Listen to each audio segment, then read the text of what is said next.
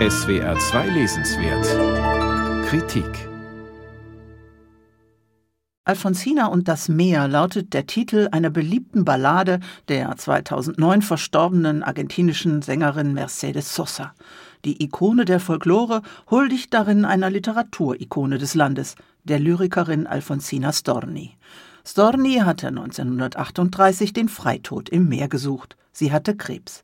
In ihrer Heimat wird sie bis heute für ihre Lyrik gefeiert, aber nicht nur. Sie wird auch als Feministin geschätzt.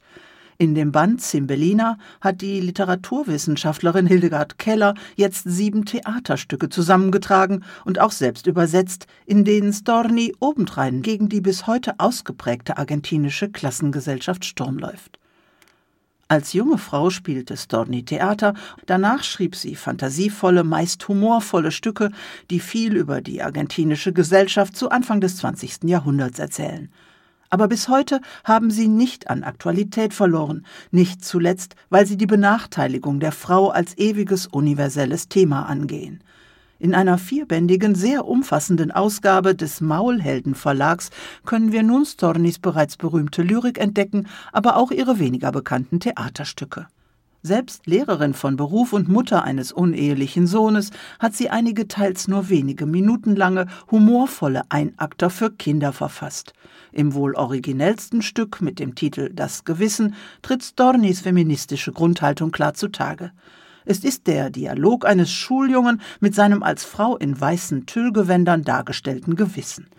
Der Junge berichtet ihr von einer heroischen Tat.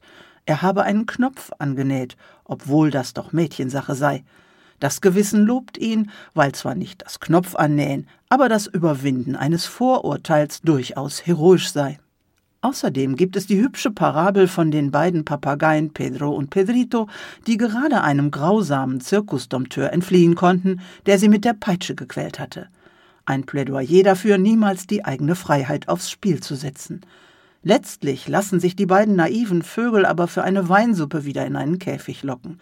Storni wollte die Kinder aber auch für die schlechten Bedingungen sensibilisieren, unter denen die meisten Menschen Anfang des letzten Jahrhunderts in Argentinien arbeiten mussten.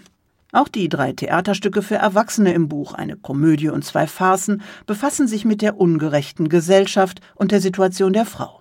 Die beiden sprachlich anspruchsvollen Farcen sind in Bezug auf literarische Werke entstanden.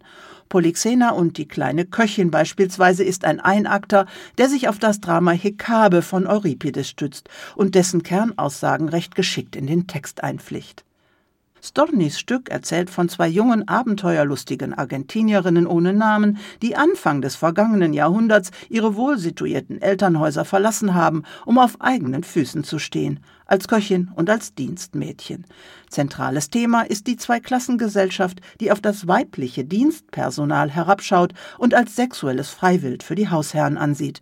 In Lateinamerika setzt sich dies bis heute fort wobei die Köchin bei Storni aber als eine Art Prototyp der selbstständigen, kämpferischen Frau gezeichnet ist, die Euripides deklamiert und sich mit der widerspenstigen Polyxena identifiziert, die lieber stirbt, als sich einem Mann hinzugeben, den sie nicht will. Das Dienstmädchen hingegen steht für die Frau, die den Weg des geringsten Widerstandes vorzieht und sich lieber mit Abhängigkeit und Ausbeutung zufrieden geben will, anstatt zu kämpfen.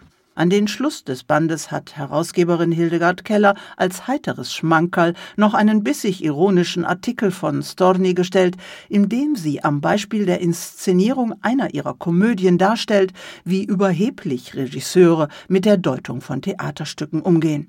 Für Stornis Anhängerschaft ist das Buch ebenso eine Bereicherung wie für Fans des argentinischen Theaters. Und wer die Umsetzung feministischer Ideen in Theaterstücken mag, wird es ebenfalls gern lesen. Alfonsina Storni, Simbelina, Theaterstücke, herausgegeben, übersetzt und mit einem Nachwort von Hildegard E. Keller, Edition Maulhelden, 273 Seiten, 28 Euro.